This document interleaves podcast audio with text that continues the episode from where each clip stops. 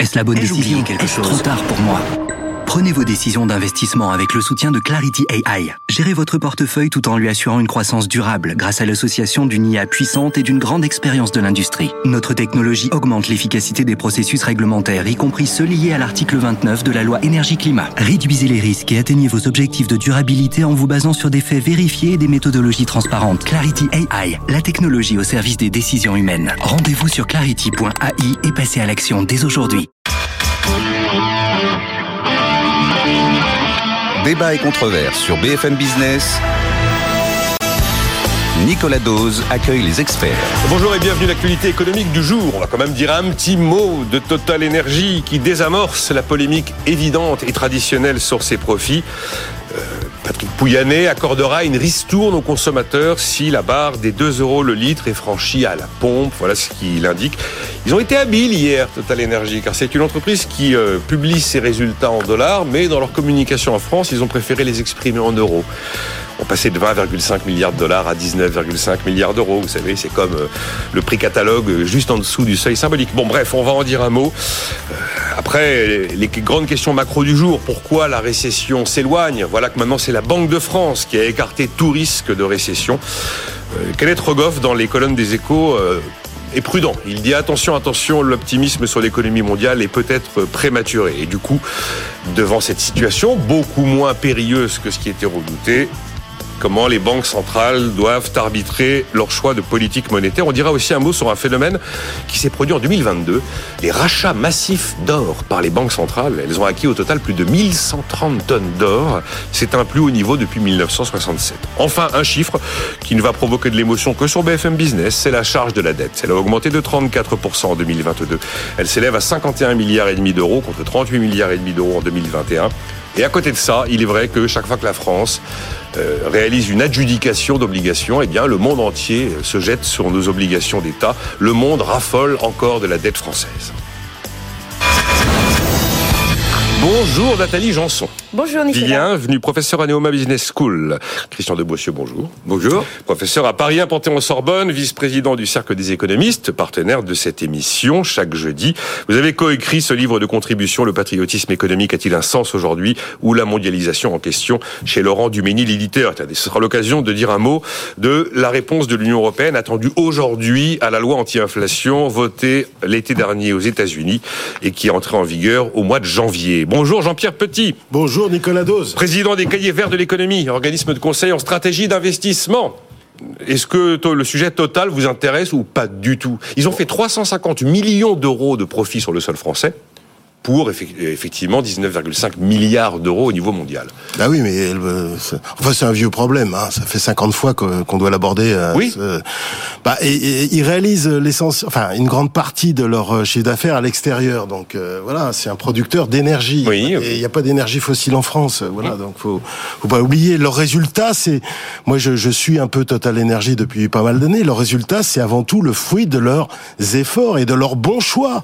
C'est ça le vrai sujet. Alors, il faut regarder notamment sur, sur le, un truc qui, qui, qui, est devenu très important, en particulier en 2022, le LNG, le gaz liquéfié, par exemple. Oui, je sais. Bonne stratégie. On est pratiquement le, et le pétrole. Et grâce à ces profits accumulés, c'est une des, des majors mondiaux qui investit le plus dans les énergies décarbonées. Alors, euh, de quoi se plaint-on? Alors, voilà. de quoi se plaint-on On se plaint que 2020. Qui c'est qui va, qui qui va les, les 200, enfin ou les 300 ou les 400, c'est comme vous voulez, milliards d'euros qu'il va falloir investir dans les énergies renouvelables. On croit que c'est l'État qui va tout faire. Non, ça va être ce genre d'entreprise. Il y a une particularité, Jean-Pierre, une particularité oui. 2022, c'est que justement c'est pas une année comme les autres, et on considère que c'est presque de la rente parce que c'est pas une. Mais c'est ça, c'est les. Attendez, laissez-moi finir. Ça, oui. Biden, c'est mais... Macron, c'est tout ça, c'est Hollande, c'est ces types-là. On peut entendre. Mais les mecs un peu un peu intelligents, ils disent pas ça. On peut entendre que c'est pas le pricing power de Total Energy qui fait qu'ils ont dépassé les, les 20 mais milliards de dollars. Mais c'est eux qui ont fait la guerre d'Ukraine. Bon alors. et quand et quand le prix baisse, se, se casse la figure entre 2014 ah. et 2020. Oui. Est-ce qu'on va subventionner Total Energy Alors je suis d'accord que, que, le truc soit symétrique. Non, si on veut taxer les super profits, dans ces cas-là, il faut indemniser les super pertes. Ah et en 2020, ils ont tous fait des pertes de, de, ah de voilà, dingue. Donc, on va arrêter. Justement, Alors, Nathalie Janson oui, et puis Christian de Boissieu. C'est un sujet qui est très énervant parce que comme si en fait ils faisaient exprès et puis de toute façon le profit c'est un signal. On n'a toujours pas compris que le profit est un signal pour dire que finalement ils doivent bien gérer leur affaire faire et, et c'est pas quelque chose qui leur est pas dû. Et quand en 2020 ils ont perdu presque 8 milliards, personne n'est venu pleurer sur eux. Ils n'ont pas pleuré eux-mêmes, ils n'ont pas été quémandés. Donc je ne vois pas. Et pour quand, quand LVMH fait des, des produits, profits records, est-ce qu'on va aller euh, les, les, les, les, embêter comme Total euh, enfin, C'est quand même c'est hallucinant. C'est un, fétiche Total, Nathalie. Ah oui, quand, on, quand on parle oui, du riche, oui, on tire sur Bernard oui, Arnault. oui. Quand on parle du CAC 40, on tire sur Total Energy. Alors, faudrait dire Oui. on, parce Oui. que le on, c'est euh, une espèce de minorité qui est très présente dans les médias, dans l'université, qui est très présente dans un certain nombre de cercles, mais c'est absolument pas la majorité. Hein. D'ailleurs, il y a eu un sondage fait par Odoxa, je crois, qui vient souvent ici, Oui. euh, sur est-ce qu'il y a trop de riches en France, non, euh, ou trop de milliardaires, je sais Oui, trop de milliardaires, je crois. milliardaires, la réponse était non. Bah, le, pas le, le- sujet. le meilleur moyen pour effectivement euh, ter- clore ce débat sur la taxation des milliardaires, c'est qu'il n'y ait plus de milliardaires. Comme ça, au moins, vous n'aurez pas le débat. Ah bah ça, c'est sûr. Euh, L'Union soviétique a parfaitement Bon, réussi. mais, euh, mais- son mais je vous dis, c'est un fétiche. Et le troisième fétiche, quand vous voulez financer une politique publique, vous tirez sur les dividendes. Voilà, c'est. c'est, Mais c'est une minorité, ça. oui, C'est- je suis d'accord. C'est toujours la même syndicale Christian, politique. L'université peut s'exprimer. Lionel Lune- Jean-Pierre. un peu Ah non, plus non. près le Non, micro. parce que je, Il a- sens un peu consensuel. Là. Il a- non, non, non, je suis pas Je suis gauchiste. démarre un peu Je suis pas gauchiste, mais je vais être- Non, non, D'abord, je pense que la com de Total Energy est désastreuse. Ah bon? Ouais. Euh, Ah bon? ils sont réactifs et, et- et pas proactifs. Ils prennent jamais les devants. Ah oui. Et parce qu'il y a ce débat qui propose la baisse que vous évoquez. ils- euh, la boîte, elle sait quand même depuis quelques semaines qu'elle va faire des profits. Oui, oui. Oui, bien sûr. Bon, alors, alors ils attendent de les publier et qu'il y ait cette controverse. Et depuis septembre, je pense que la com est pas bonne, parce que le problème se pose depuis septembre. Alors, il y a un effet euh, positif dans la stratégie que je reconnais, mais on peut pas nier le- l'effet prix 2022. Je suis Mais ils ont accordé. Ah, euh, oui, il y a une ristourne. c'est pas- Il y a une totale en 2022. Non, mais il y a une ristourne. Mais le problème des aides aujourd'hui, c'est qu'il faut les cibler. Le quoi Ah qu'il oui, en- non, mais- Attendez, laissez-moi terminer. oui, oui, parce que les autres terminent, je veux terminer ma phrase. bon, euh, je veux dire, on est passé à quoi qu'il en coûte ciblé sur les populations qui en ont besoin. S'il y avait une taxe exceptionnelle, le problème il est mondial, c'est pas Total Énergie. La preuve c'est que on évoque les grands bégeurs du pétrole, de l'énergie, qui ont profité entre guillemets euh, de la conjoncture spéciale de 2022. Bon, alors le problème c'est pas Total, le problème c'est d'avoir.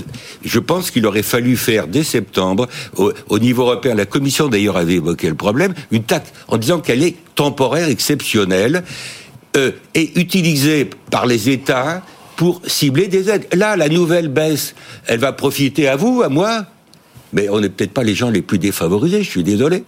Bon, donc là, moi j'aurais préféré qu'il y ait une taxe exceptionnelle, pas punitive, euh, sur Total et les autres majors, bon, euh, pour euh, redistribuer et financer une partie d'un quoi qu'il en coûte, plus ciblé, plus ciblé sur les gens qui en ont besoin. Voilà. Au niveau européen. C'est parce que tout le monde va profiter des histoires de 10 ou 20 centimes qui vont qui vont euh, enlever euh, si les prix du euh, à l'essence dépassent de 2 euros. Moi, à côté de chez moi, là, euh, c'est déjà nettement au-dessus de 2 Alors, euros. Moyenne nationale, 2 Les euros. Il y a des endroits, euh, il y a des endroits où les 2 euros sont dépassés. À 300 mètres de, de BFM Business, on est entre 2,10 et 2,20. Oui, mais on est à Paris. A- Mais en moyenne, voilà. on est en dessous. Et, J'ai et évité je comprends. consensuel, Jean-Pierre, tu vois. Non, non, mais Arrête ça- de regarder ton portable. Non, non, mais. Euh, voilà. Non, non, mais- Euh, quand, quand on parle, écoute les autres. Je, je t'ai écouté. Bon, bah, voilà. Je t'ai écouté et justement, tu m'as parlé d'impôts transitoires. Alors ça, c'est Bah, pas ça tout. peut arriver. Ça- Ça, c'est pas on a des exemples dans l'histoire. L'impôt sur le revenu était transitoire Oui, durant oui, la Première oui, Guerre bah, Il y a mondiale. on très bien. exemples de, de, de prélèvements exceptionnels. C'est arrivé dans Non, l'histoire. mais euh, en France, on, Bon. on les maintient les impôts pour les 100. Ah ben la CRDS, elle a jamais Mais disparu. le hein. problème, j'ai- j'ai souligné que le problème, il n'est pas que français. Oui, non, mais je suis d'accord. Alors, on aurait pu imaginer une taxation exceptionnelle sur le secteur énergétique en Europe. Biden, on peut en penser ce Oui. qu'on veut. Dire, il est- il à côté de la plaque ou pas, mais il parlait d'ailleurs des, des grandes majors internationales. Il ne parlait pas que des américaines, que je Oui, il parlait des résultats. Ah oui, il des parle surtout des autres, lui, en fait, en général. Bah, il parlait On des viendra tout à l'heure quand on parlera de l'IRA. Surtout, Oui, surtout mais- des autres. Bah oui, mais le problème, c'est qu'on se fait avoir parce que en, en, en France, on va prendre argument de Biden quand ça nous arrange. Enfin, C'est vrai. Voilà. Ça, c'est vrai. Et puis euh, voilà. Il, Et on le prendra pas quand ça ne nous arrange pas. puis ça, c'est du violon parce qu'il sait bien que ça va pas se faire. Puis, Donc, ça, sénateur du Delaware, c'est le premier paradis surtout pas se faire avoir par Biden et pas par tous ces gars-là. C'est- bon. C'est de la Je- com. Ça, c'est de la com. Si on voulait taxer les profits, enfin surtaxer en France Total, on taxerait 350 millions d'euros. C'est ce que Total a gagné sur le sol français. Oh bah, Donc on n'irait pas loin. ça, Bah, on n'irait pas loin. Compte tenu du niveau de la dette. Bon, bon, bon, on, on passe, hein, euh, voilà. non, mais c'était pour que c'est l'actu, voilà, c'est pour commencer le. Mais Bah, on aurait des, la même chose qui se produit sur les produits agricoles avec, euh, je sais pas, une sécheresse massive, qu'un endroit qui produit et les agriculteurs aient des prix, euh, euh, du coup, un prix de leur de leur blé ou de leur maïs beaucoup plus élevé. On serait pas en train, enfin voilà, on crierait pas à la sous-taxation de leurs profits. Et c'est ça, moi, qui m'agace le plus. C'est-à-dire qu'en fait, il y a des il y a des secteurs qui sont ciblés et puis d'autres, c'est pas grave. Et donc moi, je préfère, voilà, tout le monde a la même enseigne. Nathalie, le problème aurait pu se poser en 22 sur les prix alimentaires. Tout à fait. Hum. Il aurait pu se poser de manière symétrique. Et tout à l'heure, je crois que c'est euh, euh, notre ami Petit qui évoquait le fait qu'il faut raisonner en intertemporel puisque ces boîtes, les prix varient dans les deux sens. Ah, c'est cyclique, oui. Ok, pourquoi pas, pourquoi pas. Mais euh, je veux dire, moi, je suis pas le champion de la, taxation. Hein. Je, dis simplement, tout ça arrive dans un contexte qui est très compliqué du point de vue français. Et c'est pas par hasard qu'on en oui. parle. Et par contre, ils auraient effectivement pu être plus intelligents. Je suis d'accord avec, avec vous. Ils auraient pu effectivement anticiper. Voilà. Les... Alors Biden, on évoquait Biden qui effectivement a fait un petit effet d'annonce parce que de toute façon il lui faut le Congrès pour réussir à faire une taxe particulière et le Congrès aujourd'hui il a que le Sénat donc euh, il n'a pas de 49-3 lui comme euh, comme l'exécutif français. Mais il a aussi ciblé ce qu'il appelle les rachats d'actions. Et là, on est devant un phénomène euh, important. On n'a jamais vu des montants pareils de rachats d'actions. Et ça a ému le président américain qui dit là vouloir quadrupler la fiscalité sur les rachats d'actions. Euh, Madame, messieurs, y a-t-il un problème avec les rachats d'actions? Est-ce que ça pose un problème, les rachats Non. D'ailleurs, il les a taxés déjà. Euh, pour les BPA de cette année, euh, il y a une taxation à la fois sur la book minimum tax aux États-Unis et sur les rachats d'actions. Ça te prélève les BPA à peu près euh, cette année en Bénéfice par action. Hein. Bénéfice par action cette année en moyenne de 2 à 3 points. Donc le marché qui prévoit 4%, je crains fort qu'il n'ait pas intégré ça. enfin bon, bon. ouais. Christian Le Boissieu, ma question est de savoir si c'est un dysfonctionnement de marché, le phénomène même pas fini, Christian. De... Vas-y, vas-y, vas-y. J'avais l'impression que tu avais terminé. Excuse-moi. Euh, je parle en tant qu'ancien du collège de l'AMF que je sache qu'il y a quand même des, des limites rachat d'actions dans la réglementation. française en tout cas, euh, peut-être peut-être au niveau européen. Si si si si, je me souviens. Euh, il y a des limites supérieures. Je veux dire, on ne peut pas dépasser les bornes. Euh, bon, sur le fond, bah, c'est des politiques de, de, choix, de répartition de la valeur ajoutée entre les uns et les autres. Ça améliore la situation des actionnaires, puisque ça améliore le bénéfice par action, en réduisant les dénominateurs euh, pour un bénéfice donné. Bon, ça améliore le, le, le, le rendement, euh, le, rendement financier, le rendement des actionnaires, le return on equity, comme on dit en anglais. Euh, et puis ça relève aussi dans d'autres cas, alors je ne veux pas généraliser, euh, d'une politique qui consiste, euh, il, y a, des impacts sur la gouvernance de l'entreprise aussi, euh, parce que ça peut modifier aussi le, pouvoir d'une certaine façon.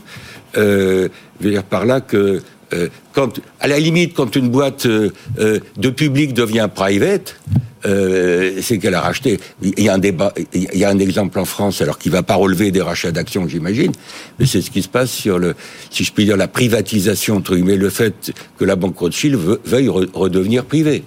C'est un sujet plus général. Oui, oui. Et donc, ça, enfin, donc vous, vous, vous m'expliquez parce que la, le, la grande critique que l'on fait au rachat d'actions, c'est de dire que bah, ce sont tous ces milliards qui n'iront pas dans l'investissement. Nathalie Janson, quel est votre avis bah, là-dessus? Non, c'est-à-dire que là, c'est purement à court terme, c'est-à-dire que c'est euh, c'est une comme comme il a été expliqué, en fait, c'est une allocation euh, du profit euh, qu'on alloue, voilà, comme on, on, veut. Et effectivement, cette augmentation de la rentabilité à court terme, de toute façon, elle ne sera que pour pour le moment du rachat d'actions. C'est-à-dire que effectivement, l'année d'après, il y a, y a pas d'effet, il y aura pas d'effet successif. C'est-à-dire que si l'entreprise entre temps n'améliore pas son résultat, ben, il va, voilà, sa rentabilité financière va pas forcément continuer à augmenter. Euh, mais effectivement, c'est une, c'est une manière d'utiliser euh, son, son, euh, son, le profit non distribué à la fin de la, de, de la période. Nathalie parlait de signal tout à oui. Dans la théorie économique, le rachat d'actions, c'est un, signal, donné au marché. Mm. Et c'est une manière de payer l'actionnaire comme un autre. Ah mais je suis complètement d'accord sur la définition. Voilà. Quand certains dénoncent, mais ça sert de donner ça sert de signal. Oui, mais quand certains vous disent que c'est pas une, c'est pas souhaitable. vous m'expliquez, vous m'expliquez que ça, ça ne pose aucun problème. Il n'y a pas nécessairement d'arbitrage direct entre le rachat d'actions et l'investissement. Si l'entreprise ne veut pas investir pour d'autres raisons, oui. euh, il ne s'agit pas d'investir pour investir. Le fait de racheter ou pas racheter n'aura pas de conséquences sur la Exactement. Vous voulez que le oil and gas, par exemple, les, les firmes oil and gas investissent, mais elles ne peuvent pas investir par exemple. Oui. Non mais les, firmes de l'énergie, des énergies fossiles ne peuvent, pas, investir. Pourquoi elles peuvent pas investir bah, Pour des raisons réglementaires. Euh, pourquoi le, le pétrole de schiste le, ou le gaz de schiste progresse très peu par rapport à la hausse du prix euh, du pétrole depuis euh, du prix pétrole depuis le printemps 2020. ils n'y vont plus. Super- bah, ils n'y vont plus. C'est pour ça qu'il y a le prix d'équilibre du pétrole mondial. Sur le pétrole, d'accord, mais Oui. vous le disiez vous-même, Total Energy est Bah un non, mais groupe- je prends un exemple. Total mais Energy n'est plus qu'un un simple groupe pétrolier. Non, non, non, Il y a mais, des... non, mais je prends un exemple caricatural. C'est-à-dire que investir pour investir, ça c'est une vision euh, purement keynésienne, un peu euh, générale, mais ça n'a pas de sens au niveau microéconomique. Voilà. Elles, bien elles d'investir, investissent mais quand il y a un, investir, un intérêt. Investir. Oui, oui, mais ça, comme ça, comme s'il fallait investir euh, pour le bien public. Ça n'a pas de sens pour une entreprise. Non, non, mais c'est bien que vous me retiriez toute notion de morale dans ces... dans Mais il pas n'y a pas de morale. Voilà, mais- C'est de la gestion. euh, c'est de la Faut pas gestion des écouter. Biden, là, c'est encore du Biden, ça. Oui, c'est du Biden. Mais c'est le, le même niveau Mais de non, mais- conneries que, que sur les, les, les, les profits des, des majeurs. C'est un politique européen, Biden. D'ailleurs, moi, quand il a été élu, je l'ai comparé, j'ai dit l'homme normal, et j'ai fait un LinkedIn là-dessus, et je l'ai comparé à Hollande. Oui, Voilà. Ah oui, c'est Hollande. Biden. C'est le Hollande américain. Et, euh, Frédéric Farah, hier, Il est qui pas méchant, il est- Un plutôt peu- un peu sympa, plus- hein. Un peu plus vieux que quand même. on va Un peu plus vieux. Voilà. oui. Non, mais à, à l'échelle américaine, c'est un type euh, standard, on va dire. Voilà. Alors, Bon, et c'est du ça, a soulagé un certain nombre de gens vis-à-vis de Trump. Mais... Frédéric Farah hier nous faisait un petit retour en arrière historique sur euh, la décorrélation entre l'économie d'un côté et la morale de l'autre. C'était tout à fait passionnant. Allez, si je vous pose la question à vous, Christian de pour commencer, pourquoi la récession s'éloigne? Est-ce qu'il va falloir qu'on fasse un, un grand mea culpa général en disant Oh, l'inflation est bien plus forte que ce qu'on avait imaginé, oh, la récession n'est pas là alors que tout le monde nous l'avait prédit Écoutez, moi, je suis assez sur la ligne de Kenneth Rogoff que vous Ah, citiez au début, c'est-à-dire je dis prudence. Oui. Je dis prudence. Alors certes, les, les derniers chiffres sont plutôt meilleurs et quand je regarde les derniers chiffres sur la France et les prévisions INSEE sur la France 2023, euh, d'après les prévisions INSEE qui peuvent être prises en défaut, on aurait que du positif trimestre par trimestre, plus 0,2, plus 0,2 euh, au premier et deuxième trimestre. Et, et pour avoir 1% de croissance en moyenne en 2023, il faudrait faire plus 0,4 et plus 0,4, ce qui n'est pas nécessairement gagné. Donc ça veut dire que la prévision gouvernementale à plus 1% pour 2023 est peut-être euh, euh, peut-être à, à- à discuter. Il est le dernier à penser ça, effectivement. Et, Et on est plus sur du je dis 0,7. simplement. Alors, il y a la Chine qui revient. Ouais. Bon, la réouverture de la Chine a donné un vent d'optimisme et a, fait repartir un certain nombre de chaînes de valeur qui s'étaient interrompues. Donc, il y a ça. Il y a le fait que les banques centrales vont continuer à monter leur taux d'intérêt, mais que à une vitesse décroissante, en tout cas du côté de la Réserve fédérale. On je veux dire, ils, se tâtent pour savoir s'ils continuent ou pas, même si la BCE, elle, a décidé de continuer. Donc, je pense que ça, on le voit bien, l'effet sur les marchés financiers. Euh, il y a donc retour de la Chine, un peu d'optimisme sur les marchés financiers, des résultats des, des boîtes, là c'est la microéconomie dont on parlait tout à l'heure, des résultats qui sont quand même plutôt sympathiques sur beaucoup de boîtes, sur les banques, etc. Donc il y a un contexte, euh, un contexte généralement favorable, voilà, plus favorable. Alors il y a toujours la géopolitique qui pose problème parce que très franchement, euh, aujourd'hui, euh, qui peut prévoir euh, la, la sortie de, de la guerre en Ukraine? Personne. Hein. Je veux dire, on ne sait pas comment, on ne sait pas quel calendrier, euh, et puis il peut, on peut toujours être exposé à des chocs géopolitiques que les économistes ne savent pas prévoir. Demandez pas aux économistes d'être euh, aussi mauvais que la CIA, qui est pas très bonne. Il y a Ibrahim qui me dit euh, on devrait se réjouir des résultats des grandes entreprises françaises. Ça devrait réjouir la nation. Bah oui, mais c'est oui. pas toujours le cas. Enfin, c'est rarement le cas chez nous. Euh, le rachat d'actions est une stratégie d'investissement. M'écrit Oui. euh, John. Oui, Bon. c'est ça. Non, non, non, Non, mais, mais- je. Alors oui, la, la- la récession s'éloigne. euh, même question. euh, Alors, tu, quand si- tu parles du mea culpa, etc., ça- enfin, je veux dire, vous avez vu ce qu'on a vécu depuis 15 mois? Vous avez eu, euh, d'abord, vous avez eu un choc inflationniste, le premier sur les chaînes d'approvisionnement. Oui. Premier ch- choc d'offres euh, stagflationniste. Deuxième choc, alors lui, beaucoup plus majeur, la guerre d'Ukraine, qui touche toutes les matières premières. Donc, un choc géopolitique, parce que ça, la guerre en Europe, euh, de- c'est la guerre la plus grave depuis 1945, de la part de la troisième puissance militaire, avec une menace nucléaire, la première depuis 1962 quand même, avec une initiative prise par, le, par un membre permanent du Conseil de sécurité de l'ONU, s'il vous plaît. Vous avez eu zéro Covid en Chine, parce que si la Chine a fait que 3, c'est principalement à cause de zéro Covid. Euh, vous avez le resserrement monétaire le plus dur depuis Volcker. Si je regarde les indices de conditions financières, ou le taux d'intérêt même, la hausse du taux, du, du taux d'intérêt directeur. Et là, vous m'argumentez le fait que, que, tout va mal et que tout va s'écrouler. Hein. Non mais, non, mais il y avait ça. Oui, oui. Ça, c'était objectif. Et de toute façon, avant même les mesures de soutien budgétaire qui ont été prises dernièrement, avant même la baisse du prix du gaz extraordinaire qu'on a connu depuis quatre mois et que les gens n'avaient pas prévu, mais et pour cause, parce que c'est lié à la météo, c'est lié au LNG, c'est lié à tout un tas de trucs, avant même ça, l'économie mondiale résistait bien. Pourquoi elle résistait bien? Parce que les bilans des entreprises sont solides, parce que le bilan des banques n'a jamais été aussi solide. C'est pas une crise de surendettement, c'est pas une bulle immobilière, une bulle action qui a éclaté. Les, les bilans des entreprises non financières et des banques ont été solides, ont pu résister. C'est pour ça que l'emploi mondial a continué de progresser malgré tous les chocs que j'ai mentionnés tout à l'heure. Et les taux de chômage sont extrêmement bas partout et il ne monte quasiment nulle part, si ce n'est un peu en Chine. C'est l'économie réelle qui nous sauve. L'économie. On appelle l'économie réelle. Alors il y a eu les mesures de soutien. Oui. Il y a un premier mouvement de désinflation depuis le printemps-été grâce à l'énergie et grâce aux biens intermédiaires qui commencent à baisser parce que la situation sur les chaînes d'approvisionnement s'est considérablement améliorée. Rappelez-vous, au début 2022, le prix des voitures d'occasion valait plus cher que le prix des automobiles neuves aux États-Unis, ce qu'on n'avait jamais vu dans l'histoire.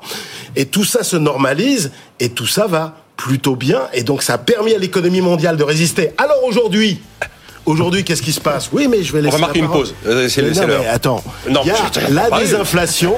Il y a la désinflation qui est forte. Les conditions financières qui s'améliorent depuis 4 mois. Parler de désinflation.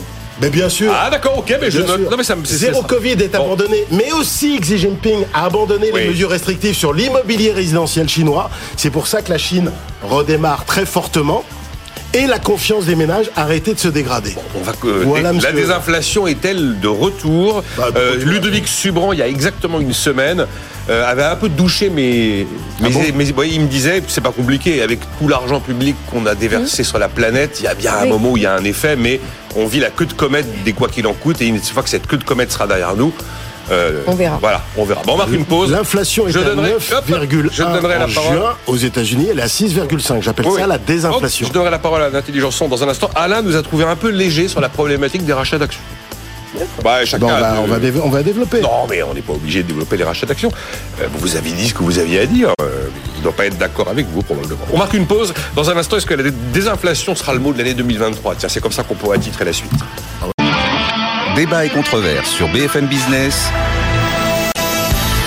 Nicolas Dose accueille les experts. Avec Nathalie Janson, professeur à Neoma Business School, avec Christian de Boissieu, professeur à Paris à Panthéon-Sorbonne et vice-président du Cercle des économistes, partenaire de cette émission tous les jeudis, et Jean-Pierre Petit, président des Cahiers Verts de l'économie, organisme de conseil en stratégie d'investissement. Bon, c'est un peu dur, Nathalie Janson, de passer en troisième sur le sujet, quand il a été un peu essoré par nos deux camarades juste avant.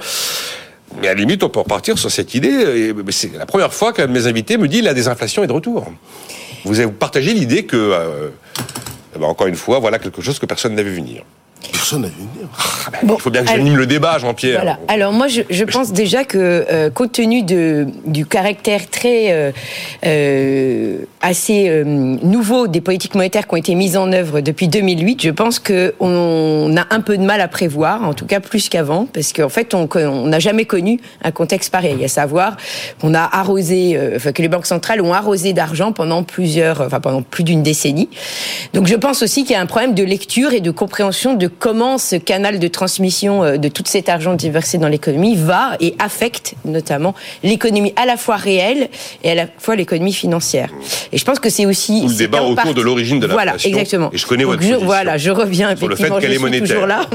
je suis, je suis effectivement, euh, voilà, je, hum. je, suis, euh, je suis droite dans mes bottes là-dessus. Il y a aucun Nathalie problème. Janson était la première à affirmer que l'inflation était d'origine monétaire. Maintenant, vous pourrez en dire un mot si voilà, vous voulez. Mais continuez, Nathalie. Donc, Friedman l'avait dit avant. Hein. Oui, oui, bien sûr, laissez continuer. Je suis très, voilà, je suis très Milton. Laissez-la continuer. Voilà, je suis, je suis l'incarnation de Milton, euh, voilà, au féminin. Et, euh, et en fait, je, je pense que ça, ça crée donc des problèmes de lecture correcte, à la fois pour ceux qui, comme moi, effectivement, ont la, ont la faiblesse et peut-être la bêtise de penser que l'inflation est d'origine monétaire. C'est-à-dire qu'en fait, cette inflation qui était là, elle est allée dans, dans la sphère financière plutôt que dans la sphère réelle. Ça, effectivement, c'est à l'occasion du Covid avec les resserrements et les goulots d'étranglement. Du coup, elle s'est remanifestée dans l'économie réelle, dans la façon traditionnelle de la mesurer Voilà. Donc c'est pour ça qu'aujourd'hui, bon, bah d'accord, ok, il y a moins d'inflation euh, sur les matières premières parce qu'effectivement c'était elles qui étaient les premières.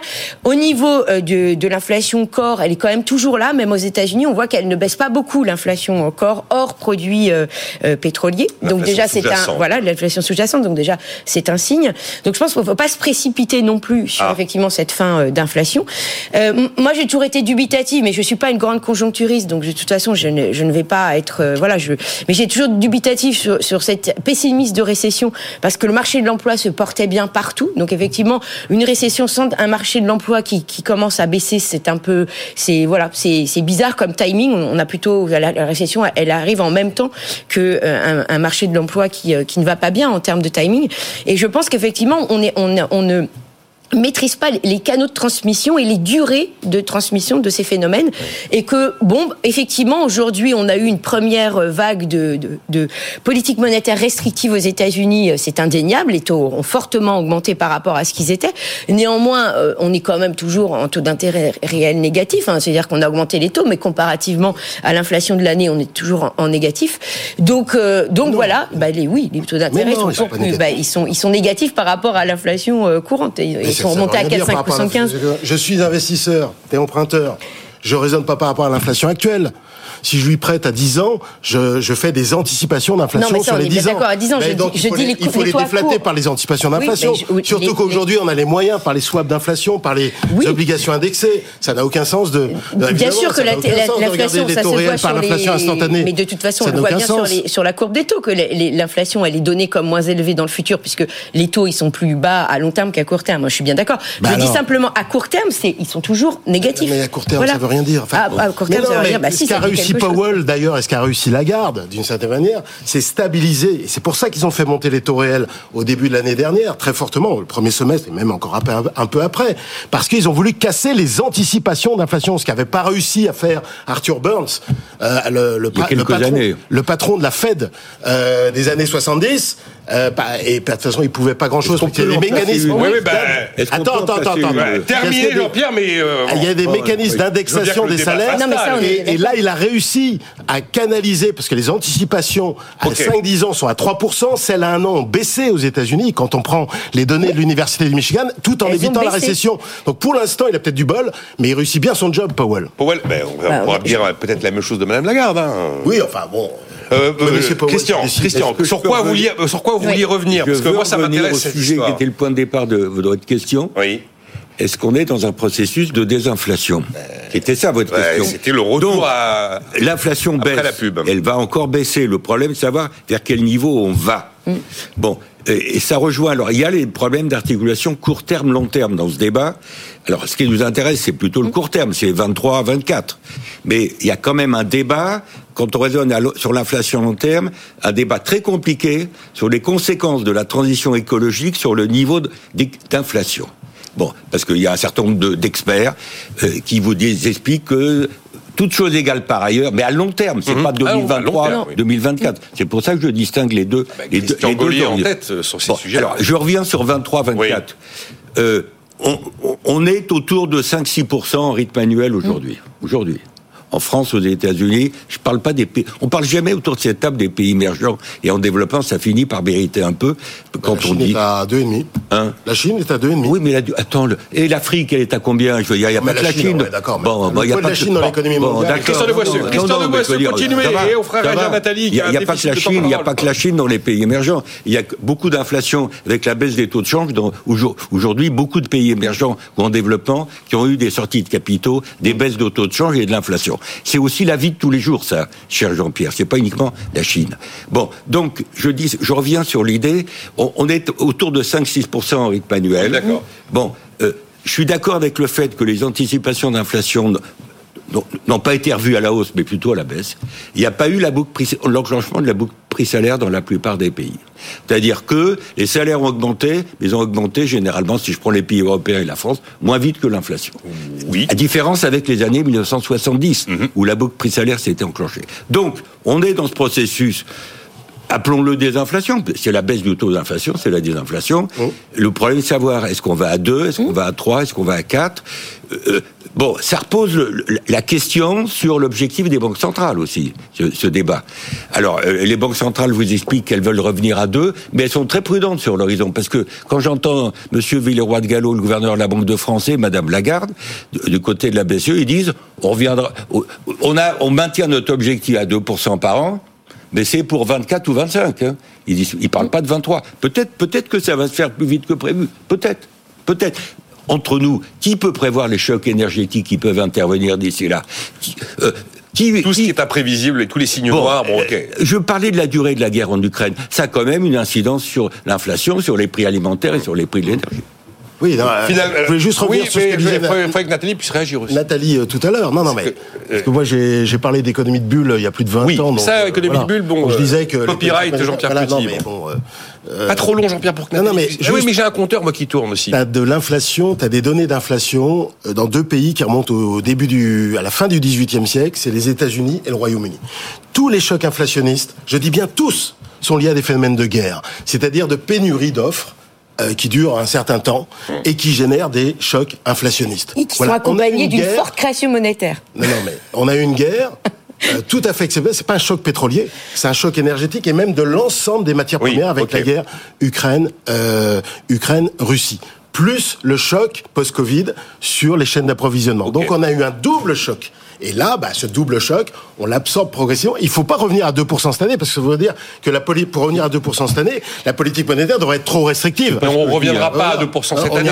C'est bien. Ouais, c'est mais en fin d'année, sur la zone euro, si l'euro reste encore assez fort, on peut espérer entre 2,5 et 3, par exemple. Nathalie, est-ce que, compte tenu de ce qu'on vient de décrire, peut-être que la désinflation sera un mot qui va s'inviter dans, dans les débats en 2023 Est-ce qu'on dira a posteriori que les banques centrales ont bien agi finalement? Ben, je pense que sur, euh, oui, de façon euh, euh, On leur extérieure. taper dessus, hein, mais- Oui, oui, euh, y a- on, on dirait qu'elles ont bien agi si elle, effectivement l'inflation euh, se stabilise. Oui, on- ce sera le, le constat, c'est-à-dire que le fait que la Fed ait voulu marquer, frapper fort dès le début pour effectivement marquer les anticipations d'inflation, on va, on va, on, on dira qu'effectivement pour elle a fait un bon job. Ah, Maintenant, comme je disais tout à l'heure, euh, là ça a été encore mentionné, effectivement toutes les, les, les, les périodes d'inflation sont des périodes de guerre, mais ce sont des périodes où, en général, on monétise la dette. Donc je suis désolée d'être lourde, mais euh, l'inflation, elle est bien monétaire puisque c'est là où on imprime le plus de billets. Alors là, on peut pas. Ah, sinon, c'est la récession. euh, enfin, je veux dire, Sinon, c'est la- forcément, mais la, la cause, c'est bien évidemment la euh, pénurie générale cette qui est générée. stabilité, cette stabilité Sinon- qui nous fera peut-être tresser des lauriers à Jérôme Powell et un peu plus tard à Madame Lagarde, cette stabilité, on peut celle-là l'imaginer pour 2023. Non, parce qu'en plus, la Attendez, Jean-Pierre, Sur- On a- Excusez-moi, on a Oui. eu aussi de l'inflation d'après-guerre. Oui, d'après-guerre, oui. 22-23, c'est l'après-guerre. Bon, et les brouettes pour aller acheter sa baguette de pain parce qu'il y avait trop de billets. Et 48 en Allemagne, c'est Oui, l'après-guerre. c'est pareil, c'est l'après-guerre, donc, euh, faut être- Non, mais c'est faut la être pénurie modeste. qui, qui, qui, Ouais, qui oui, demeure. Mais la pénurie pénurie, vient de la- pénurie, mais parlons- Mais même en France, on avait encore des tickets de rationnement jusqu'en la- 48. la- la- pénurie, elle vient Bah, aussi du fait qu'il y a Il trop de monnaie en il y a- circulation il y a de l'inflation d'après-guerre et les années 50 en France, il y a de Ah l'inflation. non, les années 50, ça commence à diminuer. Euh, la stabilité, Nathalie Janson, c'est a priori pour cette année qu'on la verra. C'est quoi? C'est l'automne? Moi, je ne parie sur rien Ouais. cette année. Voilà. Ah. Là, là, ben, le, le moment où on pourra, de manière ferme, dire voilà, là, on a, a- on a totalement euh, basculé de l'autre côté. Le pic d'inflation est très largement derrière nous. Le risque d'un re- d'un rebond d'inflation n'est pas devant nous. Ce que Madame Lagarde n'exclut pas, elle. hein. On a un problème de gestion de dette de toute façon et de dette publique. Et, on- et donc, voilà, est-ce qu'on Ça dépendra quand même aussi de la Oui. croissance, hein, Oui. excusez-moi. Ça dépendra de l'évolution des taux de chômage dont on parlait tout à l'heure. Euh, Nathalie évoquait le fait qu'il y aurait une coïncidence entre le, le marché du travail et, et la conjoncture économique, la croissance. C'est pas vrai. Il y a des décalages dans le temps, là. Oui, des décalages, c'est ce que je disais. On Non, a non, des décalages. Tout à l'heure, vous parliez de. Oui, oui, mais là, euh, il n'y a pas une. Enfin, les- vu, on a- on a, on a des, on a quand même des prévisions pessimistes sur le, sur, euh, sur l'emploi a- avant même que, enfin, il n'y a pas, il y a pas autant que ça de, de décalage. On parlait déjà de récession que le marché de l'emploi continuait à engranger aux États-Unis. oui, oui, C'est non, dans ce sens-là. il y a un effet d'inertie, Oui, oui, bien sûr, il y a des effets d'inertie. Pour finir, si tu me permets, Nicolas, Oui, le problème principal mondial, c'est l'inflation sous-jacente des services, qui reste rigide à la baisse. Oui. Ça, c'est vrai. Et c'est pour ça que je ne crois pas trop à un retour à 2%, même pour 2024. Mais franchement, l'optimum des 2%, moi j'ai travaillé dans une banque centrale pendant 9 ans, franchement, il, il correspond à aucun, enfin, il y a, aucun travail scientifique Qui prouve. qui prouve que c'est en toutes circonstances souhaitable. C'est comme les 3% Ouais, c'est de comme les déficit. 3% de Absolument. déficit. Les Absolument. 60% que j'ai toujours critiqué ici. Il n'y a pas de Il y a cet modèle, auditeur, pas de modèle. qui, qui montre que, que c'est- ce sont des chiffres magiques. Et dans les, durant les 30 glorieuses, nous en France, on a eu un peu plus de 4% d'inflation. On n'en est pas mort. Je remarque une chose, c'est que plus personne n'ose vraiment se mouiller sur l'inflation en 2023. Bah si, moi je Bon. fais des prévisions en longueur de temps. Oui, bah, elle a des. Donner mes prévisions. 2,7 au T4 pour la zone euro, 3 pile ou 3,1 euh, pour les États-Unis. Inflation, euh, inflation headline, inflation. c'est-à-dire l'inflation Ouais. générale, prix euh, de l'énergie. De cette zone euro. De cette zone euro sur le T4 T4, hein, c'était en glissement Ouais, annuel. et euh, ben, la- a priori, la France, on sera un peu au-dessus alors. La France, j'ai pas regardé la France parce que je, le- je fais le modèle est fait sur la zone euro. On sera mais- un peu au-dessus parce que euh, l'INSEE nous dit de toute façon, euh, Bah, on à a l'été, été- on, à l'été, on sera à 5. On a été en dessous en 22, c'est Oui. normal qu'on soit au-dessus, Oui, avec, la, la- la suppression Oui, progressive du quoi qu'il en coûte et tout sûr, ce qu'on a mis en place. Il y a cet auditeur qui se demande si euh, on n'est pas quand même en train de vivre euh, euh, la queue de comète de ces politiques monétaires de dingue. Et si ça, si il dit cette bombe n'a peut-être pas fini d'exploser. Non, elle n'a pas fini, puisque de toute façon, on a toujours euh, les, les dettes qui sont là, et, quand on lit Rogoff, euh, ça fait partie de leurs préoccupations. Voilà. Mais et bon. avec le, le- le dollar et le marché offshore du dollar et la liquidité des, des actifs, des- des- de beaucoup d'actifs, qui en fait, euh, voilà, ce qui s'est passé, je rappelle en Angleterre, euh, lorsqu'il y a eu la montée brusque des taux d'intérêt avec les fonds de pension, il y a plein de- de- de- de- d'incertitudes sur la solidité de certaines institutions financières et la façon dont il- la, la gestion de la dette est, est faite. Mais je voudrais faire un Sur la mot- liquidité. Si je peux faire un mot sur, Le Boissieu. sur le problème de la liquidité, parce que au fond, 10 ans ou 12 ans de politique monétaire très expansive, ça met beaucoup de liquidité Oui. dans le système. Alors, dans un premier temps, je suis d'accord avec tous vos amis, c'est parti sur les marchés d'actifs. Et puis après, c'est revenu vers, le, vers, vers. Oui. les actifs réels, vers l'économie réelle, et ça peut repartir à nouveau vers les marchés d'actifs financiers. Mais quand on dit les banques centrales resserrent, c'est sur les flux. Mm. Euh, la, la- la réduction des bilans des banques centrales a commencé du côté américain, elle n'a pas vraiment commencé du côté français. Il y a une asymétrie. C'est beaucoup plus facile pour une banque centrale de créer des liquidités Que que d'en reprendre. Mm. Bon, c'est beaucoup plus euh, facile.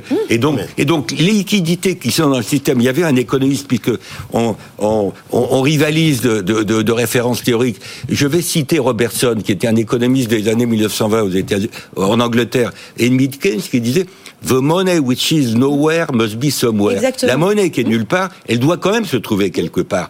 Donc, les banques centrales réduisent les flux nouveaux, mais l'effet stock, déjà là. il, l'effet stock, Il est là. fondamental. Bah oui, stock, mais c'est justement cette partie-là qui est inquiétante, qu'on ne sait pas trop en fait. Parce que l'économie étant globalisée, c'est pas comme avant où l'inflation surgissait beaucoup plus vite parce que les économies étaient plutôt fermées. Aujourd'hui, tout est ouvert, les liquidités, elles vont absolument n'importe où. Avant, il y avait des contrôles de capitaux, il y avait des marchés qui étaient relativement fermés au niveau des biens et services.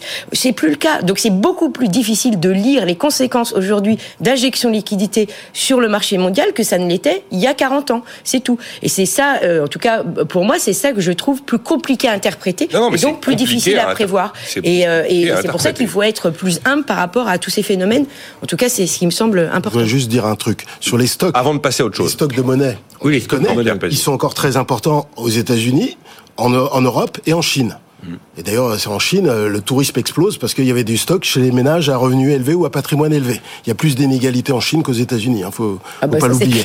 Voilà, ouais, mais voilà. Et donc, euh, et ils permettent de lisser la conjoncture aujourd'hui. Parce que s'il n'y avait pas eu ces stocks d'épargne massifs sur lesquels les ménages ont puisé, on n'aurait pas pu lisser le. le- Non, non, mais il y a Voilà. des affaires intertemporelles. qui Voilà, Bien absolument. Sur euh, la création monétaire et l'inflation, je voudrais juste simplement rappeler un fait. Les bilans des banques centrales ont explosé après les Man. Oui, oui, on est d'accord. Est-ce qu'on a eu de l'inflation dans les années 2010 Mais non, On a eu pas. des pressions déflationnistes quasi permanentes jusqu'à Elle est dans la, Covid. elle, on, on vient, on le dit hein, de façon incessante, elle est allée sur les marchés Bah, financiers. sûr, bah, Donc forcément, ouais, l'inflation. Bah, voilà. Bah, oui, bah, j'ai Bah, voilà. pas dit le contraire. et voilà. d'ailleurs, l'économie de bulle cette année, comme vient de le elle dire, était- euh, laissez répondre, Comment- Jean-Pierre, laissez Et- répondre Nathalie. Et là, l'économie de bulle cette année, elle Eh était ben, sur les cryptos. Voilà. Bon, bah les bulles sont des d'inflation. Les bulles sont des formes les bulles, celle-là, elle était grosse. Les bulles sont des Oh, formes d'inflation.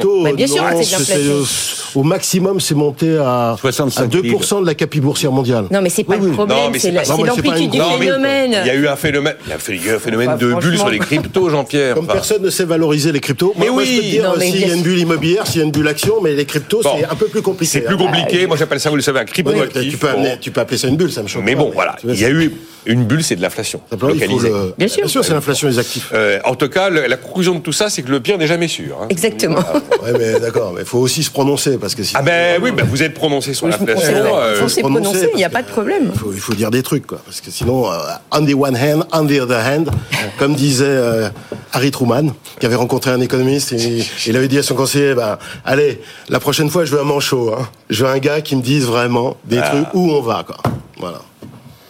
A l'air de te laisser un peu Ouais, penseur. non, mais- pen- penseur euh, Parce qu'en Nicolas. 2023, je sais pas vraiment où on va. Après, il y a des économistes qui se prononcent quand même. Ouais. Enfin, voilà, voilà. Être prudent, si tu veux. J'adore gentil, effectivement mais, euh, euh, les deux mains. C'était euh, c'était Jacques Attali, one. Jacques Attali qui avait dit il y a quelques années, vous savez. L'euro a une chance sur deux de disparaître. c'est génial, parce que si l'euro disparaît, il avait raison. Si l'euro ne disparaît pas, il avait raison. Ah bah, il- Et quand vous dites une chance sur deux, ça. Il est très fort, Jacques. c'est très très bon. Euh, le chiffre qui ne va émouvoir personne aujourd'hui, euh, Christian de Boissieu, 51 milliards et demi d'euros, plus 33%, la charge de la dette en France. C'était prévu puisque... Tout le monde s'en fout. Non, non, on, on passe de 35 à, à plus de 50. Oui, oui. On s'en fout pas. Bon, la raison principale, c'est euh, les obligations du Trésor indexées sur l'inflation. Alors, quand il y a de l'inflation, Mmh. ça fait plus de charges d'intérêt. Bon, euh, ça veut dire quoi? Ça veut dire que euh, ça va devenir peut-être le, le poste le plus important du budget de l'État. Euh, ou dans les deux dans les deux premiers peut-être euh, il y a l'éducation il y a, et, et devant devant devant les armées euh, devant la défense euh, ça veut dire aussi que dans le contexte actuel, euh, il y a de moins en moins de place pour les autres dépenses publiques, avec l'augmentation des charges d'intérêt. Et ça veut dire que quand Monsieur euh, le maire dit, il serait temps, vous, l'avez vu, il serait temps de poser le problème de de, de, de l'efficacité des dépenses publiques, celui dont on parle à chaque séance autour de cette table. près, oui. Hein, faire une évaluation, etc. Moi, j'attends avec intérêt ce qui va se passer de ce côté-là, parce que je sais pas comment on va s'y prendre. Je Il sais pas promet, comment- il promet qu'il y aura cette fois-ci une, une véritable Bon, revue des dépenses publiques et que cette fois-ci, Ça fait 20 ans qu'on en Eh oui. parle. cette fois-ci, c'est la bonne. Cette fois-ci, il, il lance trois chefs de cabinet auditer toutes les administrations françaises. Le chef de cap de l'Élysée, de Matignon et de, et de Bercy vont une fois par semaine. Et euh, qui n'utilisent pas des cabinets d'audit extérieur non, américains non, non, non. Il y a de les chefs de là. les chefs de cab des, Oh. les principaux vont Les euh, passer au peigne fin toutes les administrations pour aller chercher de l'argent et faire des économies. C'est grave, docteur, la dette, Nathalie Janson. euh, ça vous inquiète? La- la- je, ouais, je, vais, je vais me répéter, euh, je suis désolée, mais la, la dette, effectivement, en soi, euh, il faut savoir ce qu'on en fait. C'est surtout ça qui est important. Bah là, mais elle, elle ne pose pas de problème en tant que telle pour le moment, comme, parce que de toute façon, comme euh, et- elle, est, elle est très demandée, euh, comme on l'a vu aussi sur d'autres émissions, elle est demandée pour plein de raisons aujourd'hui, dans plein de raisons réglementaires pour que de toute façon, on, ait de la demande de dette sur les marchés. Donc effectivement, si on n'est pas trop mauvais, c'est-à-dire que si euh, les rentrées fiscales se font, c'est-à-dire que si on a un pays qui arrive à, faire des, des entrées fiscales par rapport à ses dépenses et que il n'y a pas de menace, eh bien oui, il y a pas la, dette sera là. Comme je, le disais juste auparavant, il y a, un problème de gestion de la dette qui va peut-être se révéler dans le temps avec cette histoire de retrait des banques centrales. Mais si par ailleurs, euh, les, en termes de gestion de portefeuille, surtout tous les investisseurs qui sont euh, sur euh, sur la planète ont un besoin de dette plutôt de type souveraine de bonne qualité, eh bien elle continuera à se placer. En effet, si elle se place moins bien, ben on verra des tensions sur les taux. On, verra effectivement On pas comment. Mais c'est vrai que réglementairement parlant, il y a une forte demande de titres souverains parce que de plus en plus des réglementations qui sont nées à travers les années, ces dernières décennies, et notamment sur les réglementations bancaires, en fait, sont des sont des appels à, à, Sur les à achat. assurances. Oui, oui, Oui, oui. en- en presque encore plus sur les sur les assurances. assurances encore plus. Vous devez avoir bancaire une- et assurance, on a besoin de souverains. Il faut avoir une partie Voilà. de, de- de son bilan en Donc souverain, effectivement, si on est toujours dans les pays bien notés, ben on est voilà, Il faut, on est absolument, acheté. re- euh, il faut absolument revoir ces réglementations. Ah oui. Il faut revoir Ah solvabilité complètement. 2 Ah qui, empêche les ah compagnies d'assurance de financer l'économie réelle. l'économie réelle, c'est ça qui est incroyable. des années c'est qu'on le dit, ça oui, hein. c'est en fait. Ben, et c'est Bruxelles, on n'est pas tout seul. C'est-à-dire qu'un pays peut le dire, Oui. on est 27, c'est ça Oui, le et- problème. Et, c'est ça qui est hallucinant, c'est qu'en fait toutes ces réglementations pour euh, essayer de protéger, en fait elles ne sont que des que des que des, des déversements de dette publique, puisqu'en fait on leur demande de détenir de la dette publique qui est toujours la mieux notée du marché. Donc automatiquement, c'est la dette publique qui est achetée par ces institutions. On va voir ce qui va se passer parce que l'Allemagne va revenir un peu plus sur le marché euh, Oui, obligataire. exactement. là. Donc on va effectivement voir. Et euh, ça va nous faire un peu de concurrence, mais c'est vrai qu'en début de semaine, l'agence France Trésor a placé de l'OAT à 30 ans. Ils ont placé 5 milliards et eu 47 milliards de J'ai Oui. envie de vous dire, oui, euh, Jean-Pierre, là. Oui, je voulais juste te dire que moi, ici même, Oui. lorsque Solvency II a été adopté, j'ai dit que l'État, les États participaient complètement à l'économie de bulle et que c'était les agents économiques les plus en conflit d'intérêts. Ah, c'est Parce qu'ils clair. poussaient Oui, les investisseurs à acheter oui, leurs propres Oui. produits, voilà, et qui Mais étaient on la jamais dénoncé, de tous ça. Mm. les autres marchés d'actifs. Voilà. Donc après, sur la soutenabilité de la dette, il y a un problème général qui est qui est lié au fait euh, la il y a insoutenabilité quand tendanciellement le taux d'intérêt réel dépasse le taux Dépasse. de croissance. supérieur au taux de croissance réel. Oui. Alors aujourd'hui, franchement, tel que je l'ai défini tout à l'heure, le taux d'intérêt réel moyen de la dette française est largement en deçà de la C'est ce croissance que disait. Nathalie, hein, vous En revanche, n'étiez pas en d'accord, Jean-Pierre. revanche, mais, euh, il y a la dette privée Oui, aussi. oui. Il y a La Ouais. dette privée. Alors là, quand tu regardes les spreads et ça, le taux réel de la PME du coin, le- elle, elle est souvent supérieure à sa croissance réelle potentielle. On est bien d'accord qu'on est donc avec des micro taux d'intérêt réels négatifs. Absolument. Voilà. Bah, On n'a pas le il y a- choix. Il y avait, on, on s'est battu pendant 5 minutes autour de ça tout à l'heure et vous n'a pas n'étiez le pas, choix. d'accord. Non, non, On n'a mais pas le choix. Je sais qu'on n'a pas le choix. Oui, mais- euh, Et des quantités de gens qui me po- qui m'ont posé des questions, mais comment on va, on va faire pour résoudre le problème de la dette J'ai dit toujours, on ne va pas résoudre le mais problème, va être vivre j'ai bien compris, Jean-Pierre Saveur, que même avec les anticipations, Voilà. on reste en taux d'intérêt réel négatif. Absolument. Bah, vous m'avez dit le Ah contraire. bon, d'accord, d'accord. Oui. Ah non, non c'est avec les anticipations d'inflation qu'on est en taux d'intérêt réel négatif. Bah, vous, donc vous étiez d'accord. euh, je- Enfin, il y a un truc qui m'a échappé. Taux d'intérêt, non. Alors taux d'intérêt réel négatif en France, euh, en Allemagne, en Bon. Italie légèrement positif, aux États-Unis un un et demi. Est-ce qu'on peut avoir Oui, je- euh, Christian de Boissieu. Est-ce qu'on peut prendre une minute pour Ah, évoquer ce qui se passe aujourd'hui On a 3 minutes 8. évoquer aujourd'hui et demain le sommet européen. Oui, alors allons-y. Non, je veux dire, euh, l'Europe se réunit aujourd'hui. Alors, il y, a- il y a non seulement le président Zelensky qui vient parler devant les chefs d'État et de gouvernement, mais il y a le sujet important de que fait l'Europe par rapport à l'IRA américaine, euh, l'Inflation Reduction Act, c'est-à-dire ce, c'est, c'est pratiquement euh, 380 milliards de dollars qui subventionnent les entreprises qui euh, exercent leur activité sur le sol américain euh, en liaison avec les, les- les- le vert, les, les énergies vertes. Alors il faut que l'Europe réagisse. Bon, euh, comment? Ben, c'est- Alors on a dit qu'on allait euh, assouplir l'accès aux aides d'État, c'est-à-dire on, on répond aux subventions américaines par des- subventions européennes. C'est-à-dire c'est la montée du protectionnisme euh, dans un contexte où la Chine également est concernée. C'est pas uniquement, dire, la toile de fond de, la réunion de Bruxelles aujourd'hui, c'est également l'attitude de la Chine par rapport à ces sujets. Je reviens sur l'Europe. Il y a quand même un petit sujet européen, c'est-à-dire que si on augmente considérablement les d'État, il y, a, il y a au moins deux sujets. Premier sujet, est-ce que c'est compatible avec le fonctionnement du marché intérieur, du marché unique européen? Parce que les pays sont pas également euh, euh, réceptifs et récepteurs des aides Ça pose d'État. quasiment un problème, Et deuxième euh, oui. sujet, euh, il y a justement un certain nombre de pays petits, j'aime pas cette expression, euh, européens, les Pays-Bas, les pays scandinaves, etc., l'Autriche, qui font remarquer que la France et l'Allemagne ont reçu à peu près 80% des subventions des aides d'État qui ont été accordées depuis 2-3 ans entre le Covid et les conséquences de la guerre en Ukraine.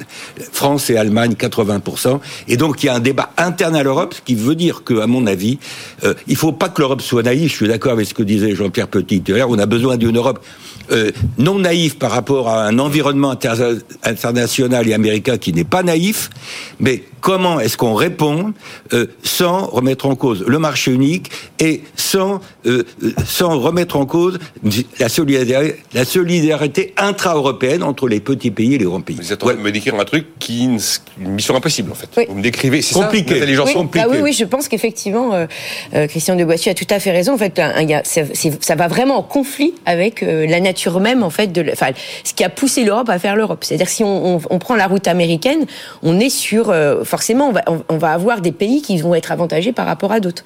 Les subventions, euh, voilà, elles, elles vont, elles vont. Si on, on évoque les subventions, alors que l'Europe va euh, justement à faire la chasse aux subventions qui seraient euh, non euh, anticoncurrentielles, là, on a vraiment un, un débat. euh, on est en conflit avec nous-mêmes. Ah oui, en fait, la réponse Carrément. européenne à l'IRA, c'est de, Ah, de défaire l'Europe. quoi. Ben, Bah oui, quand mais même, un peu l'esprit Bon, européen. c'est quand même Ça a peut-être été l'objectif implicite. peut-être. Ça n'a jamais été encore décrit comme vous le dites là, et c'est tout à fait mais oui, oui. Jean-Pierre, on a fini. hein, je- Non, euh, moi j'ai trop parlé. hein. Non Tu vas me gronder après. Oh, ça je te connais. Ah mais non, c'est pas ça. Bon, Euh, bon ben voilà, euh, bah, on va les laisser répondre les, les Européens parce que aujourd'hui, on verra Oui. ce qu'ils vont nous sortir du chapeau. Euh, mais oui, effectivement, c'est. De toute façon, est-ce, euh, est-ce que c'est un acte de désunion Bah voilà. Et puis je pense qu'il y a des pays qui vont vraiment pas être contents. Enfin, je veux dire, Bah, ça va vraiment être à poser un vrai dit, problème. ils oui, ils l'ont déjà déjà dit. dit de toute façon. Est-ce que l'acte unique a été un succès Ça c'est un vrai, Oh une vraie question. Ah bah alors là, euh, 35 ans après. Jean-Pierre, on refait, la- euh, on Voilà. refait le sujet avec On Frédéric. Farah la Oui, prochaine fois qu'il vient. Ça le Farah, passionne. ce sera, voilà. Ah bah ça non, mais passionne. grand, Nathalie Janson, Christian de Boissieu et Jean-Pierre Petit, rendez-vous demain à 9h.